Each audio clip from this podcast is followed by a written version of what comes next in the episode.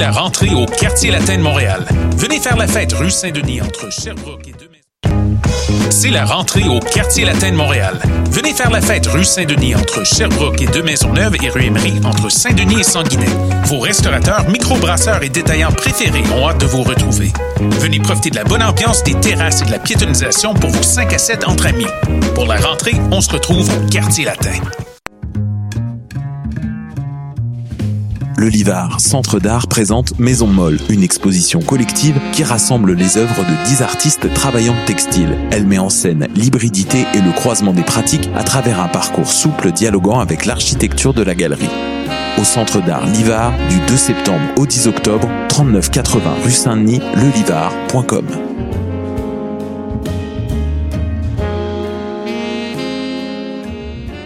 Les scènes de musique alternative du Québec lancent leur campagne de promotion qui vise à soutenir les salles de spectacles indépendants en vous proposant une programmation estivale diversifiée et électrisante avec des noms tels que Fred Fortin, Sonny Duval, Mara Tremblay, Bon Enfant et bien d'autres. Encouragez vos artistes préférés et venez vibrer à nouveau au rythme de leur musique tout en supportant la relance de toute une industrie et ce, en toute sécurité. Consultez notre calendrier de programmation sur le site www.branchez-vous sur les et restez à l'affût de tous les événements présentés par nos salles jusqu'à la fin décembre. Branchez-vous sur les Dès maintenant.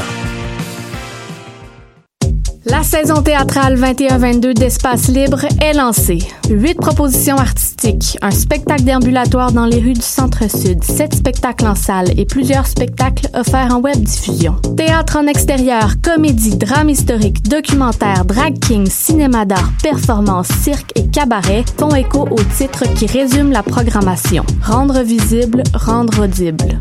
Procurez-vous vos billets dès maintenant sur espacelibre.qc.ca.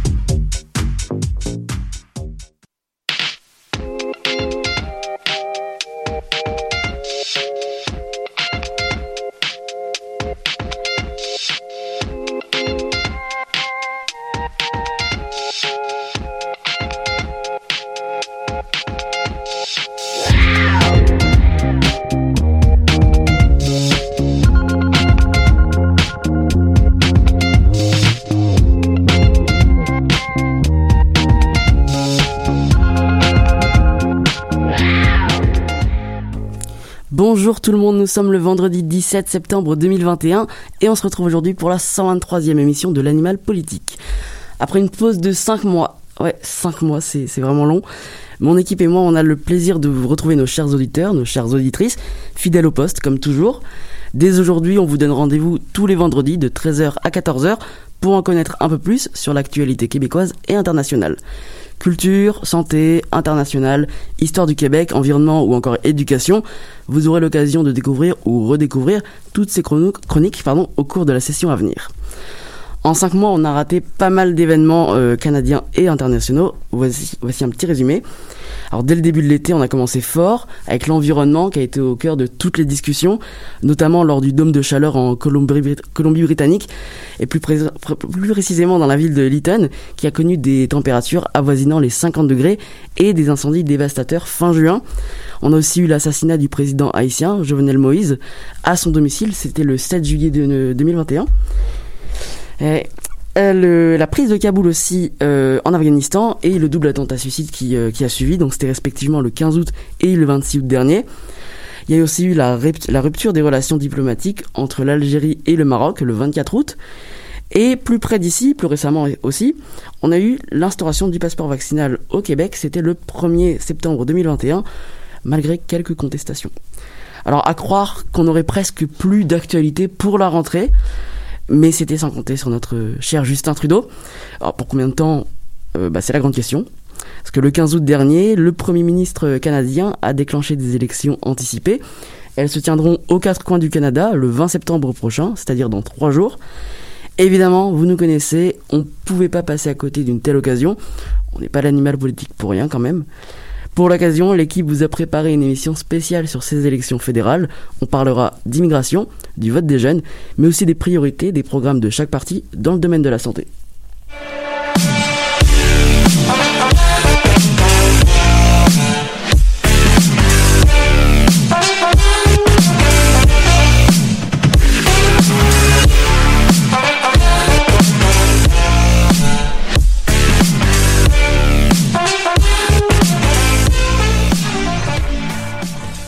Alors on commence sans plus tarder en environnement, parce que c'est vrai qu'on en a pas assez entendu parler cet été, je pense. Euh, salut Francis. Salut Nico. Re-bienvenue à l'animal politique. Merci à toi. J'espère que tu as passé un excellent été, parce que moi c'était vraiment génial. Oui, c'était peut-être moins, moins génial que toi, mais c'était Ah. quand même le fun quand même. Alors cet automne tu passes à la chronique euh, environnement. Tu Oui. quittes la santé toi cette fois. oui, je laisse ça à une autre personne qui s'appelle Camille, que vous allez voir tantôt. Alors toi tu t'es intéressé cette- cette semaine au programme des différents partis politiques concernant l'environnement, donc afin d'aiguiller nos éventuels auditeurs et auditrices éco-anxieux Oui. euh, dans leur choix de vote. Commençons, alors si tu veux bien, euh, par le parti au pouvoir, le Parti libéral du Canada. Que promettons chez le parti de Justin Trudeau concernant l'environnement? Eh bien, Nico, au Parti libéral de Justin Trudeau, euh, on s'engage premièrement à réduire la pollution, ce qui est la- une mesure sensible selon Mmh. moi, même, plutôt. C'est sûr. Selon le PDF de la plateforme que j'ai consulté hier, euh, le, le PDF est inti- est intitulé Avançons ensemble. Rappelle-toi de ça, c'était à l'examen. Je vais te, je des- te poser y a la question tantôt. Euh, sous, le gouvernement, sous le gouvernement conservateur précédent, les émissions du Canada étaient en voie d'être 12% plus élevées en 2030 qu'en 2005. Hmm. Aujourd'hui, il est prévu que les émissions du Canada seront 36% plus faibles en 2030 qu'en 2005, selon les taux de 2005, sous le gouvernement euh, Trudeau. D'accord. Les libéraux désirent pousser ce taux jusqu'à atteindre entre 40 et 45% d'ici 2030. Une baisse, bien sûr, de 40. Juste pour être sûr que ça soit clair. D'accord. C'est beaucoup de chiffres. C'est sûr. Il prévoit aussi plafonner et couper les, les, les, émissions de- du secteur gazier et pétrolier qui représentent 26% des émissions de gaz à effet de serre au Canada. Le Parti libéral s'engage aussi à créer des emplois verts par l'intermédiaire de l'initiative Accélérateur Net Zéro. Cette initiative, au nom très, euh, on dirait un jeu de char, comme Need for Speed, cette euh, initiative euh, oui, pardon, prévoit l'investissement de 8 milliards de dollars afin d'accélérer la transformation industrielle et éventuellement atteindre la carboneutralité, qui est en fait la zéro émission de, Oui, carbone. On se comprend. Ouais. Les libéraux entendent également protéger entendent également protéger la nature en créant plus de parcs nationaux et d'aires de conservation marine et en créant des initiatives de conservation menées par des autochtones. Je tiens à préciser que le parti s'engage de multiples autres façons. 16 des 109 pages du PDF sont consacrées à des engagements environnementaux. Je ne fais que les survoler. Un enjeu décidément sensible chez la base électorale du parti. J'invite les auditeurs qui désirent en savoir plus à consulter la plateforme électorale du Parti libéral du Canada pour en savoir plus. T'as lu les 109 pages euh, Bien sûr que non, seulement les 16. Alors, en même temps de faire ça, les auditeurs et les auditrices peuvent aussi donc consulter le bilan environnemental du Parti libéral du Canada sur ce même PDF euh, que l'on retrouve donc sur le site officiel du parti.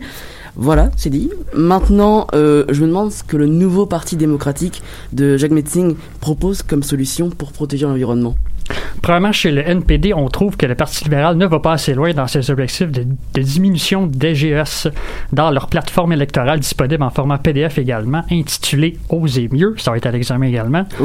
Le parti propose la réduction de 50% des émissions de GS au Canada d'ici 2030. Le NPD vise également la carboneutralité en produisant de l'électricité sans carbone d'ici 2030 pour ensuite délaisser complètement les énergies fossiles dix ans plus tard. En ce qui concerne les espaces protégés, le NPD propose d'inscrire dans la loi une charte des droits environnementaux et la protection de 30% de nos terres, océans et eaux douces. Notons ici que seulement 10% du territoire canadien est protégé en ce moment. C'est donc un sacré objectif que les néo-démocrates se fixent. Le parti promet aussi la création de millions d'emplois de qualité.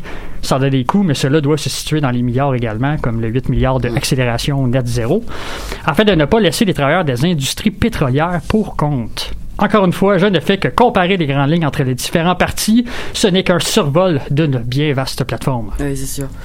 Euh, alors, mon cher Francis, ton esprit de synthèse va encore une fois de, enfin, une fois de plus être mis à mal. Oui. Euh, parce que maintenant, j'aimerais savoir ce que le Parti vert du Canada, quand même, on parle d'environnement, faut bien parler du Parti vert. Qu'est-ce qu'il compte faire pour l'environnement Il doit avoir des idées, j'imagine. Il y, a, il, y a, il y en a une couple, encore une fois, je vais juste les survoler. Hein. On Il y en a beaucoup plus que ce que je vais dire.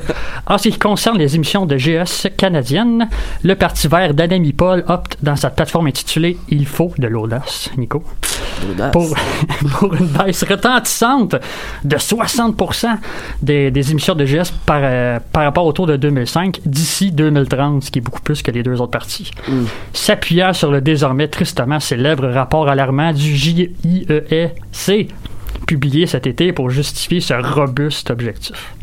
Le parti vise la carboneutralité le plus rapidement possible et vise la nullification des émissions de GS d'ici 2050. Le Parti vert prévoit de remplacer chaque emploi dans le secteur énergétique par un emploi tout aussi bien rému- rémunéré dans le secteur de l'économie verte grâce à une assurance salaire et des plans de retraite anticipés. Les Verts prévoient non seulement cesser les subventions aux compagnies pétrolières, comme le NPD et le Parti libéral, mais va plus loin en promettant de faire payer les détenteurs de richesses dans ces compagnies leur juste part des coûts, tout en promettant de fermer ces satanés paradis fiscaux. Ouh. Pour ce qui est des espaces protégés, le Parti vert vise la protection de 30% du territoire canadien d'ici 2030 et 50 d'ici 2050. On pouvait pas en attendre moins du, du Parti vert. Plein de promesses. Robuste. C'est ça. Alors on a gardé le meilleur pour la fin et c'est le moment de s'amuser on va dire. Francis, il reste un parti euh, que tu pas encore évoqué et c'est nul autre que le Parti conservateur du Canada. La question c'est qu'est-ce qu'ils proposent concernant la préservation de l'environnement? Est-ce qu'ils ont un plan? Mais certainement, Nico. Euh, Ah. surprenant sont-ils, ils ont un plan. Ils prévoient la réduction de 85 des émissions de GS par rapport au fameux taux de 2005 d'ici 2030. Et aussi, bien sûr, la carboneutralité totale avant Noël. Mais non, évidemment, c'est de la foutaise. Mais ils ont un plan et en quatre étapes faciles. Premièrement, permettre aux Canadiens d'épargner à chaque fois qu'ils font le plein d'essence avec des comptes épargne afin qu'ils puissent s'acheter une voiture électrique ou rendre leur maison plus écologique. Je suis pas sûr que si on me fait euh, sauvegarder de l'argent, Mhm. je risque de pas la mettre dans une voiture électrique, Non, plutôt dans mon sûr. épicerie. Mais, c'est ça, c'est un plan. Chacun gère son argent. Faire du Canada un leader mondial des véhicules à émission zéro en les, en les fabriquant ici même au Canada, en améliorant notre réseau électrique et en investissement et en investissant pardon, dans de nouvelles technologies énergétiques comme les véhicules à hydrogène. C'est bien, c'est quand même. oh, c'est bon, c'est un plan. 3. Réduire les émissions de carbone de l'industrie et atteindre les objectifs de Paris en nous alignant sur les États-Unis et l'Union européenne. C'est encore legit, ça passe. Et 4, c'est mon plan préféré, faire payer les gros pollueurs comme la Chine, mais pas les États-Unis, là, la Chine, là, en imposant des tarifs frontaliers sur le carbone permettant de protéger la croissance du Canada. Et voilà, les changements climatiques sont avortés. C'est comme Ça qu'ils appellent ça, eux autres. Les changements climatiques avortés, d'accord, bon. Euh, ben, vivement qu'on soit à Noël, hein. même si on arrive déjà au 20 septembre, c'est déjà un exploit. hein. Oui, Merci pour cette première chronique environnement, Francis. mais de rien. Euh, finalement, t'es capable de tenir toutes les chroniques, santé, environnement, euh, c'est dingue. Je peux tout faire. Je peux tout faire. Pour la première chanson de l'année, enfin de la session, du moins, je vous propose d'écouter Virus de Biche de Ville.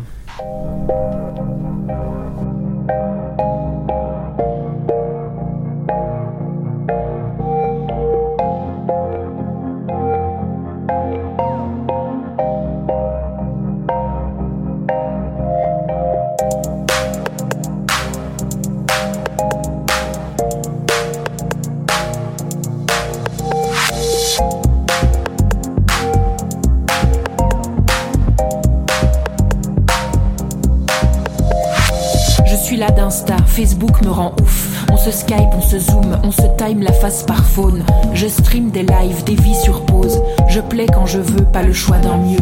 J'ai envie de m'enfuir, qui même ne me suive. J'ai envie de courir 1m50. Respire.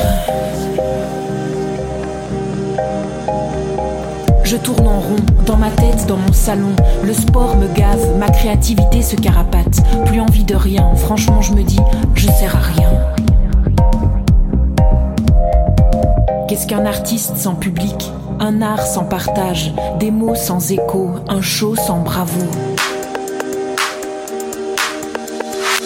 Non, j'ai plus envie de faire du yoga, de me dire que mais oui, ça ira.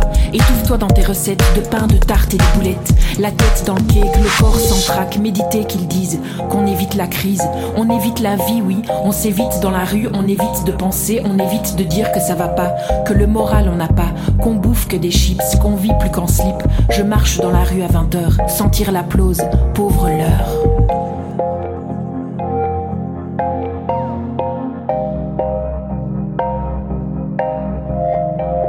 On a besoin de se sentir vivant, de sentir le sens, le pourquoi du comment.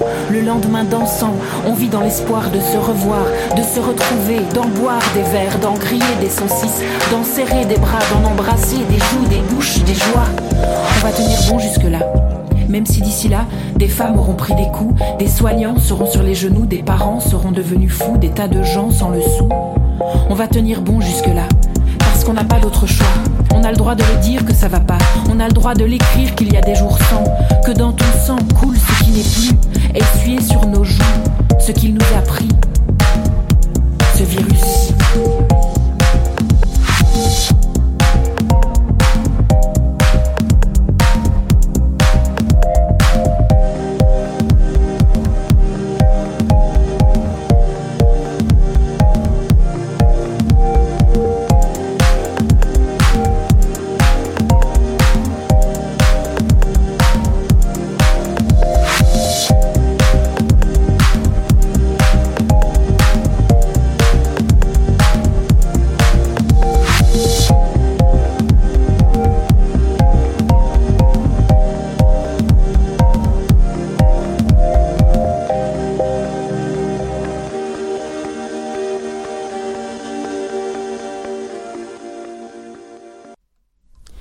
Continue notre émission spéciale sur les élections fédérales avec la chronique éducation. On accueille Camille Dehaene parmi nous. Salut Camille, comment ça va pour cette première émission? Bah ça va bien et toi? Ça va très très bien. Alors les élections euh, de lundi vont être l'occasion pour de nouveaux électeurs de se rendre aux urnes. Par nouveaux électeurs, on, est, on entend bien évidemment les jeunes, mais on le sait, élections et jeunes sont deux mots qui ne font pas bon ménage.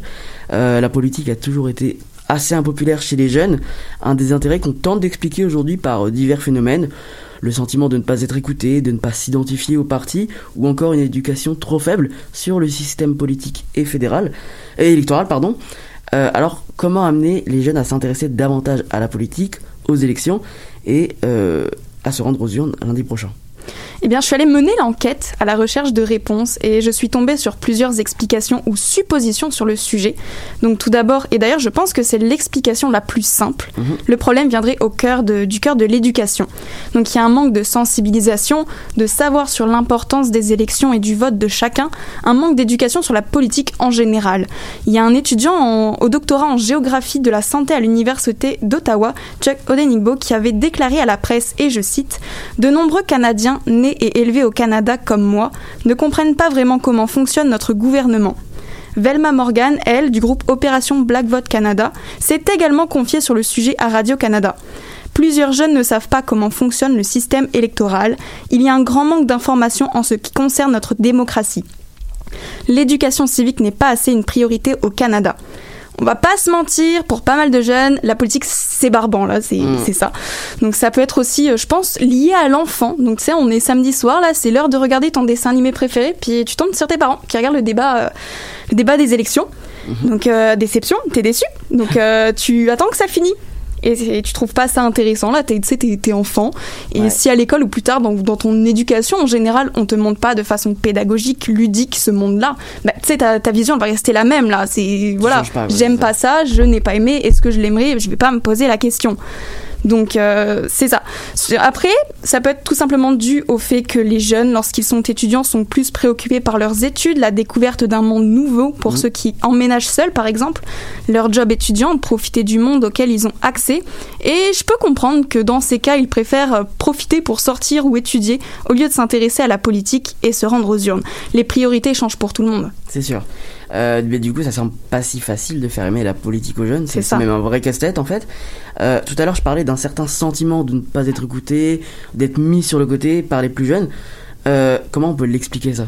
Bien, une des autres raisons qui expliquerait cette impopularité chez les jeunes, c'est le fait que ce que, que soit ils ne, ici, pardon, ils ne s'identifient à aucun des partis, soit ils ont le sentiment d'être mis de côté. Donc en général, les jeunes ne se sentent pas écoutés. Ils sont aussi parfois insensibles aux promesses des différents partis ou ne se sentent tout simplement pas concernés par le vote.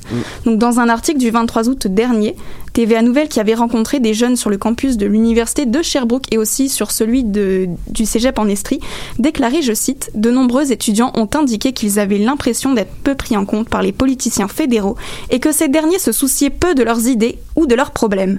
Leurs idées, on parle du fait bien sûr que les jeunes sont plus préoccupés par des enjeux comme l'environnement, le droit étudiant et euh, les frais de scolarité qui sont quand même des sujets peu traités euh, en politique.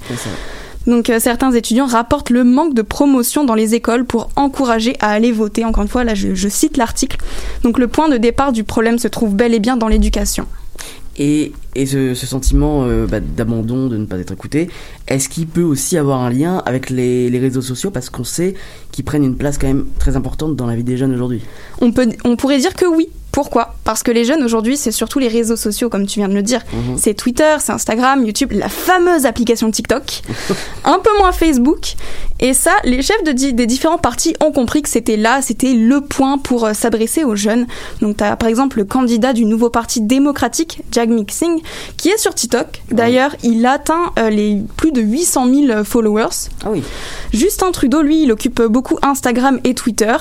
O'Toole, lui, se concentre plus tradi- traditionnellement sur euh, Facebook et Twitter. Donc, euh, ils essaient quand même d'atteindre les jeunes. Là, c'est. C'est bah, Ils l'ère des réseaux Ils sociaux. font de leur mieux. Donc euh, en fin de compte, ces réseaux, bah, ils peuvent être éducatifs. C'est peut-être quelque chose à développer et à surveiller. C'est un outil intéressant où pas seulement les partis peuvent poster et s'approcher des jeunes. Je pense que si les jeunes hésitent à faire un pas vers le vote, c'est le vote qui doit faire un pas vers eux. Oui, c'est sûr. Euh, bah, c'est vrai que des vidéos éducatives euh, ou pédagogiques bah, qui expliqueraient le monde des élections, ça peut aider les jeunes à se rendre aux urnes. Si ça peut les aider, c'est toujours bon à Pourquoi prendre. Euh, bah, du coup, au niveau de la participation des 18-24 ans, donc les, les jeunes, les nouveaux votants, est-ce qu'on a des infos sur les, ce taux de participation? Alors je suis allée sur le site d'Élections Canada. Donc les chiffres, les chiffres semblent quand même s'améliorer là, surtout si on compare avec le taux catastrophique des élections de 2011. Est-ce que tu sais euh, combien il y avait de pourcentage? Euh, Je sais pas. France, Moi non. Non. Petite estimation Euh, je dirais un triste 43%. Euh, Malheureusement, c'est encore moins. Donc l'étude a révélé que seulement 38,8% de cette trans- tranche d'âge avait voté cette année-là. C'est franchement très Ah, très peu. pas loin quand même. La bague. Par contre, on a, on a quand même fait un saut parce qu'en 2015, il y avait eu une participation de 50 57,1%, donc soit 18,3% de plus. Mmh. Une hausse finalement en baisse durant les élections de 2019 où la participation avait atteint environ 54%. Là. C'est- toujours mieux qu'en 2011, là on va être Ouais, clair. ouais. Mais ça- et ça représente quand même déjà la, la moitié, ce qui est quand même Ouais. déjà bien. C'est quand même peu. Ouais. Euh, est-ce que tu sais si les jeunes sont attendus en nombre, en masse cette année? Ben, tu sais, là, sur tous les articles et les rapports que j'ai trouvés, là, c'est les projections sont mitigées. Là, c'est oui, c'est du non, c'est hum, ça va être compliqué, ça va être une surprise. Il y a certains enjeux qui contrebalancent la donne. Donc, au début, le projet de mettre en place des espaces de vote sur les campus, ça semblait franchement réjouissant pour les raisons que j'expliquais tout à l'heure, là, tu sais. Si t'as un jeune qui, qui préfère délaisser la politique parce qu'il doit gérer sa nouvelle vie de jeune adulte, ses cours, ses travaux, ben, l'idée d'aller voter à l'université, elle était bonne dans le fond. Tu sais, tu, tu sors de tes cours, tu sais que voilà, tu sors, il y a la possibilité de voter maintenant tout de suite. Malheureusement, Élections Canada a décidé d'annuler ce projet à cause de problèmes reliés à, à cette maudite Covid. Ouais, bah, c'est vraiment dommage parce que ça aurait pu vraiment être l'initiative qui change tout. Euh, ça aurait pu être le facteur qui aurait conduit beaucoup plus de jeunes aux c'est sûr, ils sont directement sur leur lieu d'école, enfin leur lieu d'études. Euh, mais dis-moi, c'est quoi l'enjeu qui pourrait faire que les jeunes se déplacent pour aller voter là? Avec la pandémie, on a vu émerger donc, ou se renforcer beaucoup de mouvements et de causes sociales. Je pense au mouvement Black Lives Matter, Mhm. au racisme, à l'homophobie, à la fameuse crise du logement aussi qui, qui est bien là. Puis il y a encore d'autres enjeux. Donc les jeunes ont commencé vraiment à plus s'engager, à s'intéresser à ce qu'il se passait dans leur monde. Et sans cet engagement-là face au comportement des partis, ça va peut-être euh, faire un, un déclic ou les amener euh, à aller voter, à s'intéresser à ce qu'ils proposent. Mais encore là, rien n'est sûr. Là, tu sais, on, on verra les résultats le 20 septembre et on pourra voir quelle explication était la meilleure, la plus rationnelle ou la plus proche. Quoi. Merci beaucoup Camille pour ta première chronique rien, en éducation. On espère qu'elle aura donné envie aux jeunes et aux moins jeunes, évidemment, d'aller dans les bureaux de vote euh, le plus proche dès lundi matin. Tout de suite, on se laisse avec Sépine de Mia Lelani.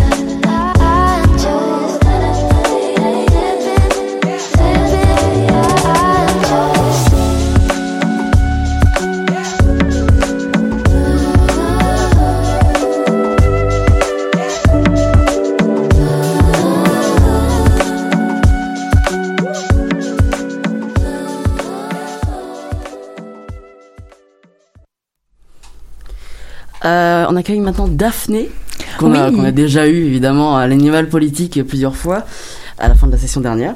Euh, toi, t'es resté en, en international. Oui, donc euh, maintenant, je suis permanente à l'émission, hein, parce que l'année ben, passée, ouais, la dernière session, j'étais là juste comme remplacement. Mais euh, Là, voilà, officiel. officiel. Alors, euh, bon, ben, c'est ça. Aujourd'hui, je suis là. là, on, on est à l'approche des, des- des- d'élections.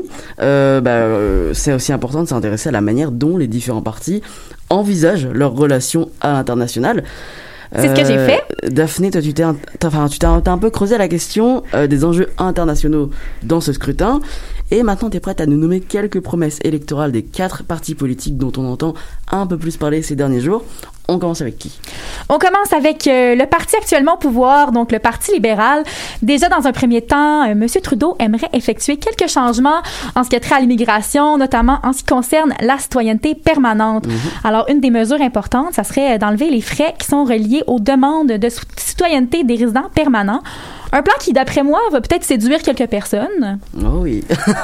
Ah ouais, peut-être. hein, Ouais, ça me parle. Et euh, bah, justement, pour Justin Trudeau, c'est quoi ses plans concernant euh, les gens qui souhaitent immigrer au Canada? Bon, donc au niveau de ceux qui aimeraient arriver au pays, euh, le parti a visiblement un objectif assez clair qui serait de combler le manque de travailleurs dans certains secteurs grâce à l'immigration. Alors, ce qui est prévu, ce serait de modifier la loi sur l'immigration et de donner la tâche au ministre de l'immigration de décider quelles seraient les candidatures bénéfiques pour le marché du travail au Canada. da Sinon, le Parti libéral aimerait aussi agir auprès des Afghans en prévoyant 350 millions de dollars qui vont justement servir à en accueillir 20 000 au Canada. Euh, on voit d'ailleurs que M. Trudeau tente de montrer son soutien dans ses plans à certains pays qui sont plus défavorisés euh, avec certaines promesses qu'il a faites. Donc, par exemple, un des plans, ça serait de donner 200 millions de vaccins pour les gens plus défavorisés et vulnérables dans le monde en, par l'intermédiaire du programme euh, COVAX là, qui sert justement à ça, le programme qu'on connaît bien, et le tout avant la fin de 2022. Sinon, euh, comme, euh, comme bonne action prévue, là, je vais le dire comme ça parce qu'il n'y a rien de fait encore, mais Avec bon. des guillemets. Ah, c'est ça. Comme bonne action, je mentionnerais aussi le projet des libéraux de mettre en vigueur une loi qui empêcherait les entreprises canadiennes qui se sont euh, qui ont comme un pied à l'étranger, si je peux le dire comme ça, de se servir du travail forcé. Alors ça aussi, j'imagine que ça risque de venir chercher le vote de certaines personnes. D'accord. Et du côté des conservateurs, est-ce qu'on sait ce qui est prévu? Oui, donc au niveau des conservateurs, il y a quand même peut- quelques petites similitudes là au niveau de l'immigration. Donc euh, Monsieur O'Toole, Erin O'Toole, lui aussi euh, aimerait se servir de l'immigration pour contribuer à l'économie canadienne. Euh, donc ça va étonner personne d'apprendre que justement Monsieur O'Toole veuille prioriser les immigrants qui apporteraient une contribution à l'économie. Par contre, il veut aussi favoriser ceux qui aimeraient fuir leur pays parce qu'ils ont été persécutés ou qui, qui ont déjà leur famille au Canada. Donc, réunifier les familles, Ouais, euh, c'est quand, même- c'est quand même positif, là, je veux dire. Un bon point. Par contre, un autre facteur que le parti aimerait apporter, et ça, je sais pas, comme ça risque de peut-être susciter quel- certains débats, mais ça serait que les gens qui veulent immigrer au Canada puissent payer pour accélérer le processus. Et là, ensuite, l'argent récolté avec ce système-là servirait à engager des employés supplémentaires au Canada pour permettre aux autres euh, qui peuvent pas payer d'avoir une place plus rapidement. Donc, ça, Oula. concrètement, je sais pas trop de quoi ça va avoir l'air, là. Ça porte à débat, c'est sûr. Ça porte à débat, d'après moi. Et concrètement, c'est quoi les projets en termes de relations avec les autres pays? Bon, d'abord, les conservateurs ont l'intention de renforcer la relation du Canada avec certains pays. Ils veulent, par exemple, établir un accord entre le Canada, Australie, Nouvelle-Zélande, Royaume-Uni, resserrer les relations avec l'Inde et collaborer avec la zone de libre-échange continentale africaine. Par contre, pour ce qui est de la Chine, je dirais qu'elle est perçue d'un peu moins bon œil par les conservateurs. Euh, Bon, je pense pas qu'ils sont les seuls non plus, là, mais euh, parce que visiblement, ils tentent de s'en éloigner, euh, dans- de s'en, voyons, s'en éloigner.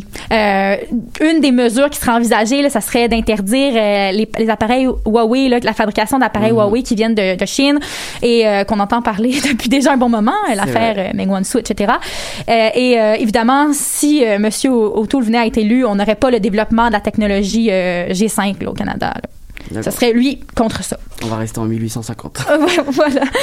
Euh, et au niveau du bloc québécois, est-ce qu'ils ont un plan aussi? Ben oui, év- évidemment, Évidemment. évidemment, ils ont un plan. C'est quoi le plan? Le plan, bon, donc euh, comme le nom l'indique bien, le Bloc québécois con- prend beaucoup en compte le Québec dans ses plans, notamment euh, en concernant la question de l'immigration.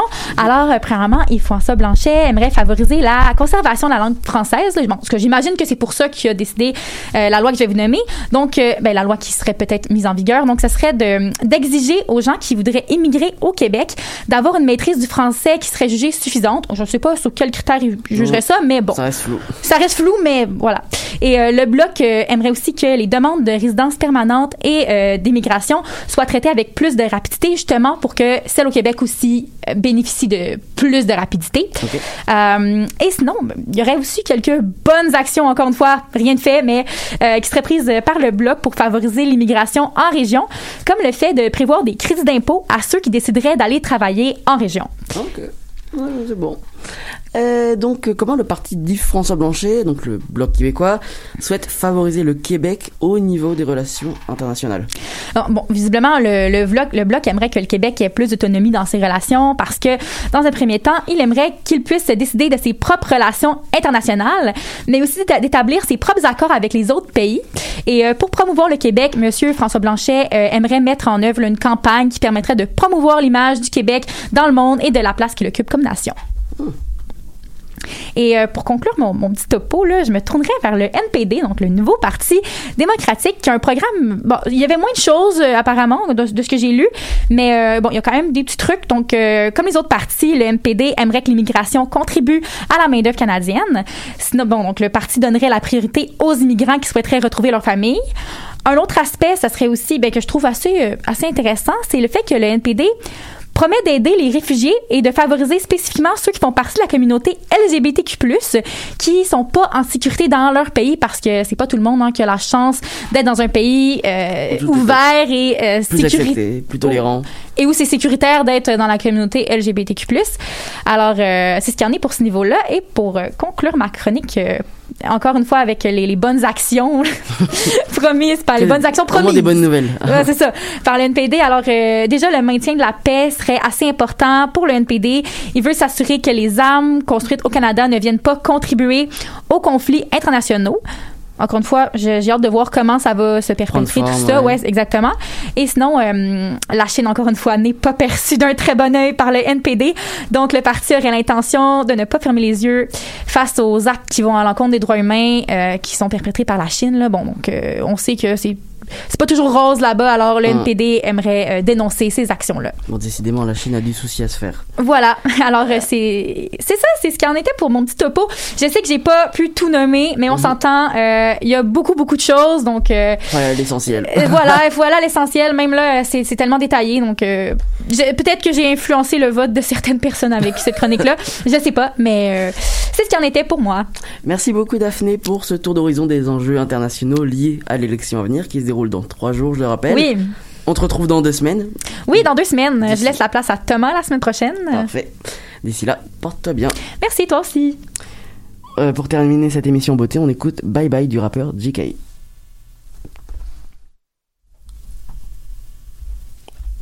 On enchaîne donc avec la chronique euh, euh, euh, avec Camille Brasseur qui vient d'arriver donc dans l'émission. Alors toi Camille, tu t'occuperas de la chronique santé euh, une semaine sur deux.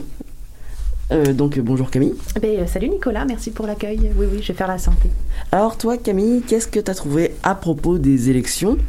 Eh ben, j'ai épluché les programmes des candidats. Ils ont tous une rubrique santé et c'est un gros dossier. Donc pour ma première chronique, j'ai beaucoup, beaucoup de choses à dire. Est-ce que vous êtes prêts? C'est parti, on commence par quoi? Euh, on va commencer par s'intéresser au nerf de la guerre, l'argent. Je vais vous parler des finances au niveau fédéral. Alors j'espère que vous aimez les chiffres parce que je vais vous en donner quelques-uns. Euh, ce qui se passe, c'est que Ottawa finance les systèmes de santé des provinces et des territoires par ce qu'on appelle le TCS, c'est le transfert canadien en matière de santé. En fait, Ottawa fait plusieurs transferts aux provinces. On a le TCS, on a aussi le TCPS qui est pour les programmes sociaux, la péréquation qui est pour équilibrer les services publics pour les provinces un peu moins favorisées et la FFT qui est la formule de financement des territoires. Ça, c'était la parenthèse économique. Maintenant, le TCS, celui qui nous intéresse, c'est le plus gros de tous. Concrètement, depuis 2015-2016, il représente à lui seul plus de la moitié du total des transferts qui sont faits aux provinces et aux territoires. Alors, je vous ai promis des chiffres. Pour 2020-2021, le soutien fédéral total, donc la somme de tous les transferts qui sont faits à toutes les provinces et territoires, était de presque 85 milliards de dollars, dont 43 milliards juste pour la santé.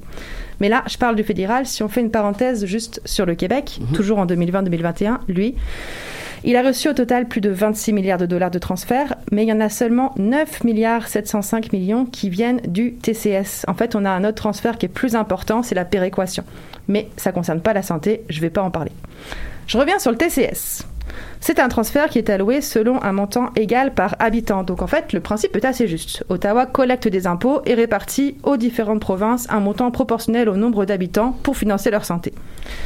Ok, maintenant que vous savez ça, je vais vous présenter le programme du Parti populaire du Canada, le PPC. Vous allez voir, c'est super simple et ça sort assez du lot. Alors le PPC observe que le système de santé publique canadien a, je les cite, les pires temps d'attente de tous les pays développés, qu'il est, je cite encore, trop rigide et bureaucratisé pour s'adapter rapidement à une situation de crise et que, je cite toujours, les coûts des soins de santé augmentent à un rythme insoutenable. Donc, ils veulent détacher complètement le fédéral de cet enjeu et rendre les provinces, je les cite toujours parce que leurs mots se suffisent à eux-mêmes, responsables du financement et de la gestion des soins de santé.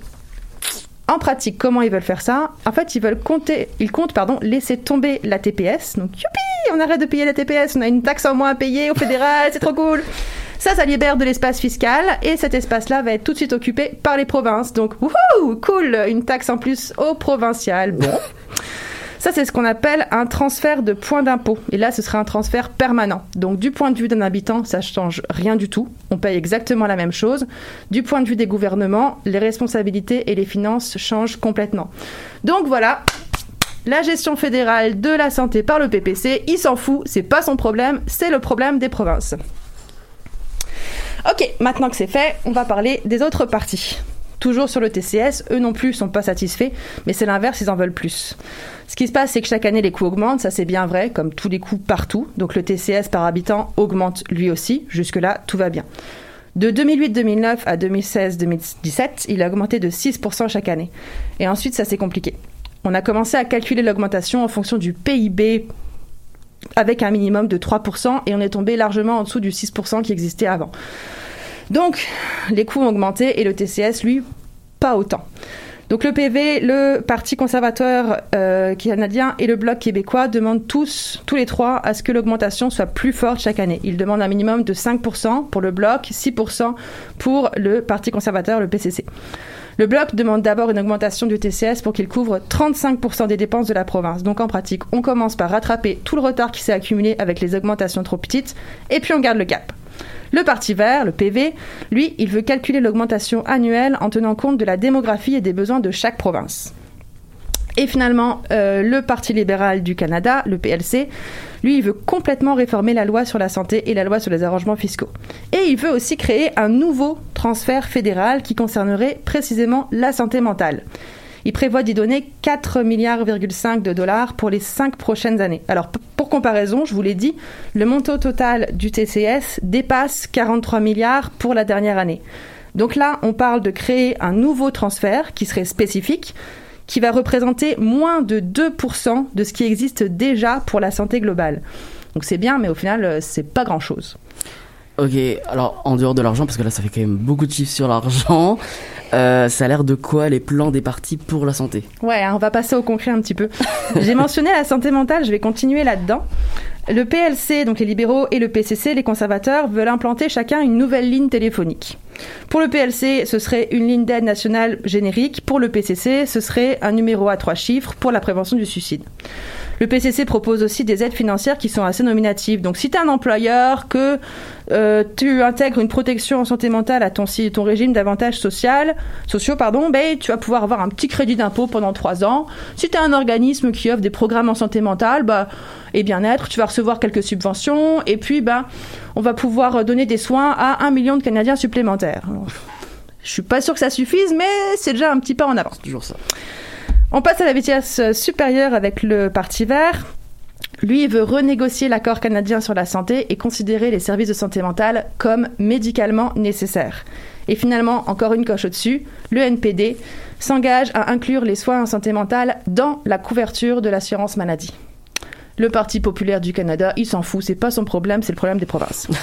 Et du côté de la santé physique, est-ce que tu as des infos? Oui, ben oui, quand même. Alors, on va commencer par le cas des grands malades et des soins de longue durée. Euh, au Québec, c'est les soins qui sont prodigués notamment dans les centres d'hébergement de soins de longue durée, les CHSLD. On en a beaucoup entendu parler ces dernières années et je pense que c'est pas terminé. Alors, pour ce qui concerne directement les patients, euh, le PCC veut faire passer les prestations de l'assurance emploi d'une couverture de 15 semaines à 52 semaines pour les gens qui sont atteints d'une maladie grave. Et en idée similaire, on a l'assurance maladie qui offre 15 à 26 semaines de prestations. Le bloc voudrait en offrir 50, donc de l'argent un peu plus longtemps. Euh, les néo-démocrates proposent de mieux soutenir les proches aidants. Ils veulent bonifier leur allocation et rendre remboursable leur crédit d'impôt. Le bloc euh, veut créer lui aussi un crédit d'impôt, mais ce serait pour les soins à domicile. Ensuite, on s'intéresse au personnel soignant. Euh, le PLC, le NPD, euh, le Parti vert veulent tous augmenter le salaire du personnel soignant. Euh, le NPD veut aussi améliorer leurs conditions de travail euh, et le PV leurs avantages sociaux. Tous les trois sont d'accord aussi pour établir des normes pan-canadiennes en matière de soins. Le NPD et le PV veulent aussi que seul le régime public puisse administrer les soins de longue durée. Donc on, arrêterait, on interdirait complètement les, euh, les établissements privés. On s'est occupé des malades, de leurs proches, du personnel. Le Parti conservateur, lui, il s'inquiète du matériel. Donc il propose de faire rénover les établissements qui offrent des soins à longue durée et de négocier avec les, pharmaceutiques pour réduire le prix des médicaments. Et le Parti populaire du Canada, d'après toi, euh, Nicolas? Ah oui, il s'en fout, c'est pas son problème, c'est le problème des provinces, quoi. T'as tout compris. Alors j'étais un peu surprise, mais ça parle aussi d'avortement. Donc je transmets les nuances des partis pour euh, le PCC, le Parti conservateur, l'accès à l'avortement doit être offert à travers le pays, mais, il y a un grand mais, ils soutiennent le droit de conscience des professionnels de la santé. Donc un médecin peut refuser de pratiquer un acte médical s'il est contraire à ses valeurs. Ah. Le PLC se dit en faveur du libre choix des femmes et promet qu'il n'accordera plus de statut d'organisme de bienfaisance à des organismes anti-avortement, hein, quand même. Le Parti vert prévoit de ne rien changer aux lois en vigueur. On est bien comme ça, on n'y touche pas. Le bloc reconnaît le droit inaliénable des femmes à disposer de leur corps. Et pour euh, les néo-démocrates, le débat doit rester clos et la procédure doit être accessible partout au Canada sans obstacle. Bon, ben on va s'en tenir à ça alors. Euh, on passe à autre chose peut-être? Euh, Oui, la crise des opioïdes, c'est un autre sujet récurrent avec la toxicomanie. Ouais. Donc pour ça, les conservateurs proposent de créer 1000 places de traitement en résidence, 50 centres communautaires, ce qui va représenter 325 millions de dollars sur trois ans. Et au niveau euh, juridique, euh, force de l'ordre, etc., ils vont cibler les trafiquants plutôt que les toxicomanes. Les libéraux veulent donner l'accès à des traitements qui ont fait leurs preuves et ils prévoient d'y investir 500 millions de dollars. Ils réduiraient aussi les sanctions pour les premières infractions, pas pour les suivantes, attention. Pour les néo-démocrates, c'est une urgence de santé publique. Donc eux vont mettre fin complètement à la criminalisation de la toxicomanie et la traiteraient comme un problème de santé, pas comme un problème criminel. Le Parti vert aussi veut décriminaliser la possession de drogue, mais son approche est différente. Eux, ils voudraient assurer un approvisionnement sécuritaire aux consommateurs de drogue et mettre en œuvre un programme national d'éducation et de distribution de naloxone. De naloxone pardon. Bon, au moins, ils parlent tous de traitement, ils ont tous des idées, c'est un beau point commun. Exactement. Ensuite, il y a des euh, préoccupations qui sont moins partagées. Tout le monde n'en parle pas. Par exemple, le, le PLC euh, parle de la dette des médecins et des infirmiers. Ils veulent l'alléger. Les autres n'en parlent pas du tout. Le PV, le NPD euh, veulent instaurer une assurance médicaments universelle et offrir des soins dentaires gratuits.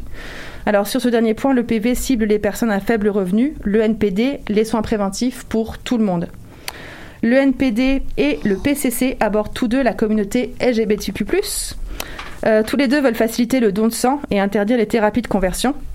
Et le NPD veut aussi couvrir les chirurgies d'affirmation de genre et les médicaments nécessaires sous les régimes publics d'assurance maladie.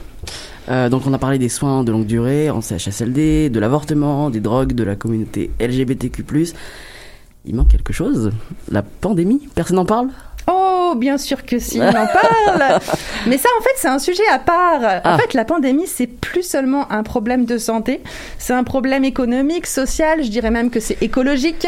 En tout cas, ça a complètement sa rubrique à soi. Et je vais t'en parler, mais en quelques mots, parce que je me suis déjà pas mal étendue.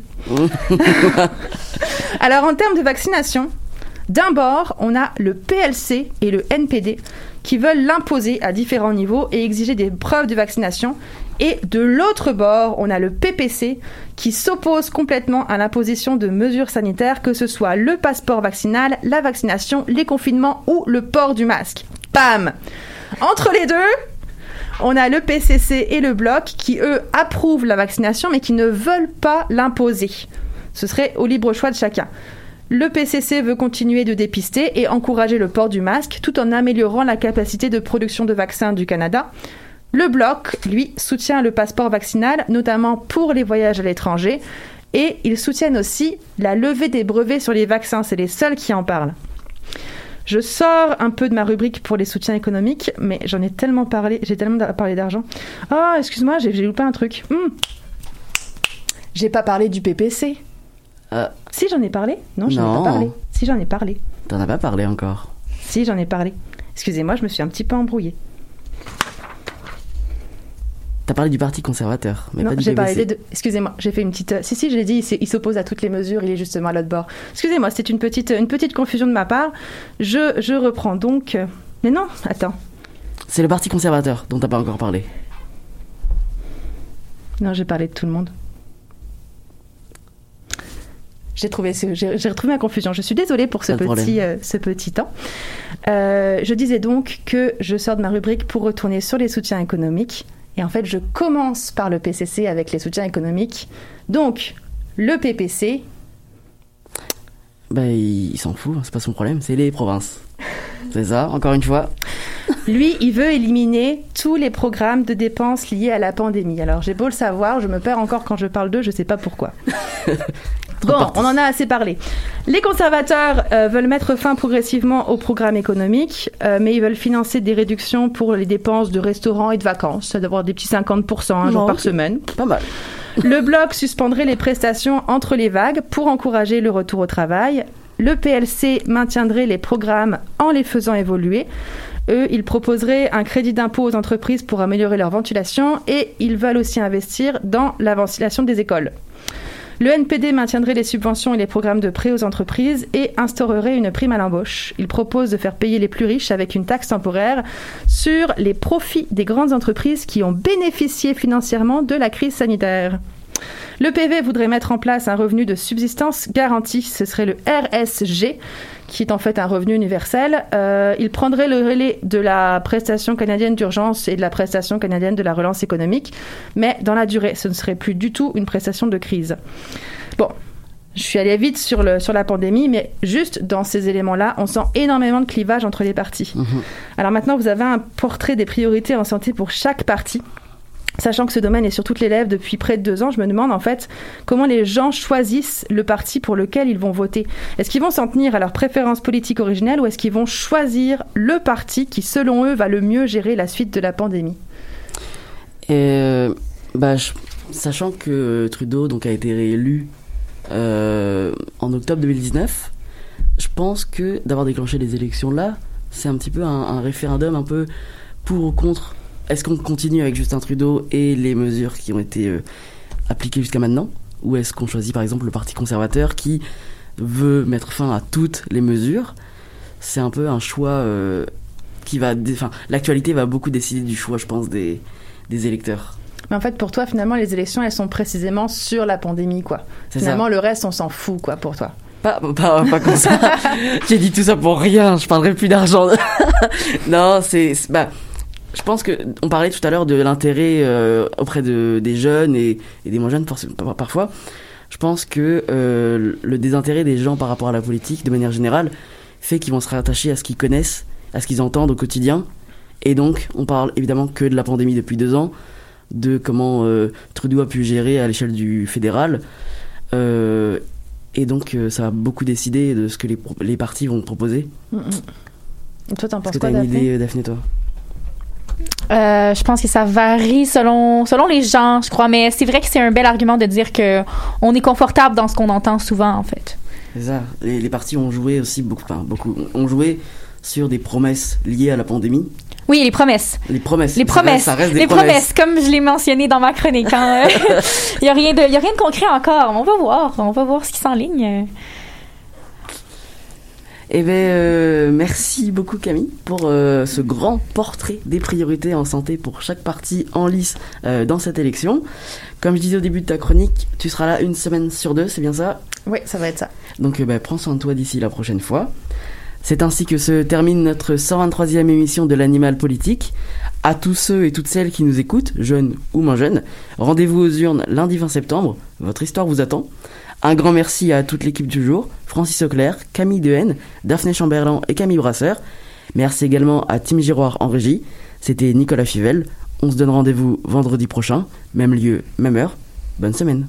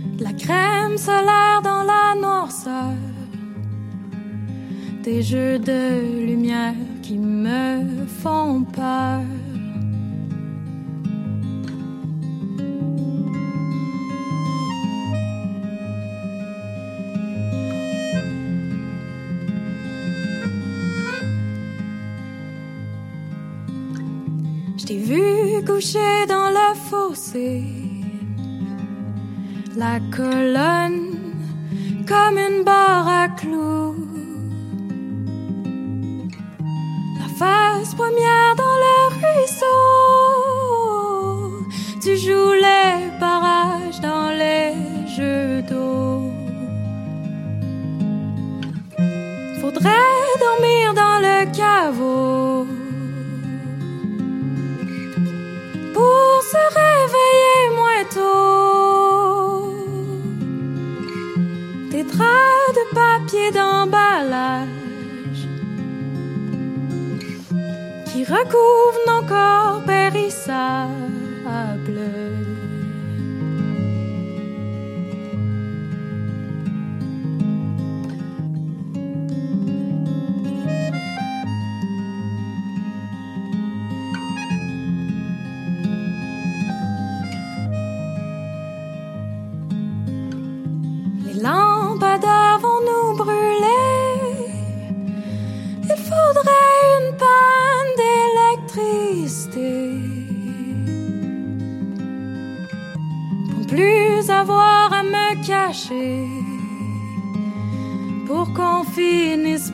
se déterrer.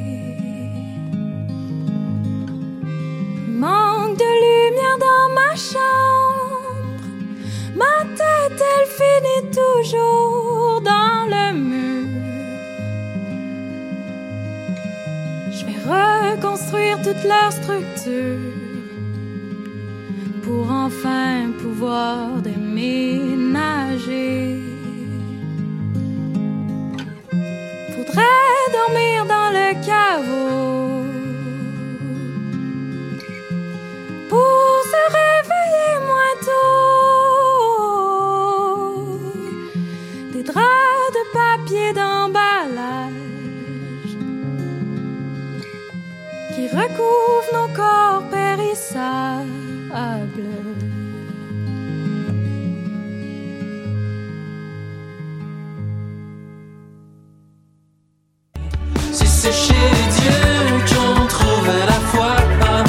Salut, c'est Valence. Vous écoutez shot.ca.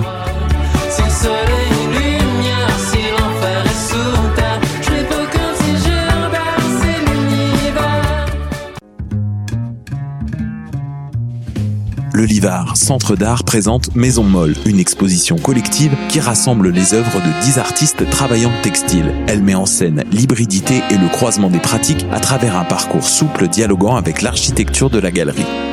Au Centre d'art Livard, du 2 septembre au 10 octobre, 3980 rue Saint-Denis, lelivard.com.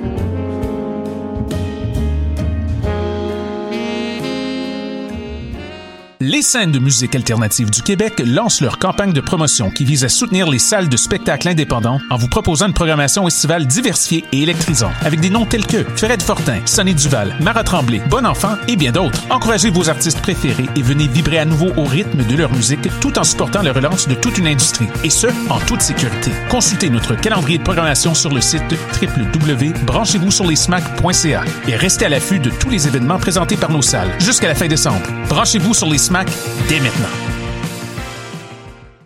La saison théâtrale 21-22 d'Espace Libre est lancée. Huit propositions artistiques, un spectacle déambulatoire dans les rues du Centre-Sud, sept spectacles en salle et plusieurs spectacles offerts en web diffusion. Théâtre en extérieur, comédie, drame historique, documentaire, drag king, cinéma d'art, performance, cirque et cabaret font écho aux titres qui résument la programmation. Rendre visible, rendre audible. Procurez-vous vos billets dès maintenant sur espacelibre.qc.ca.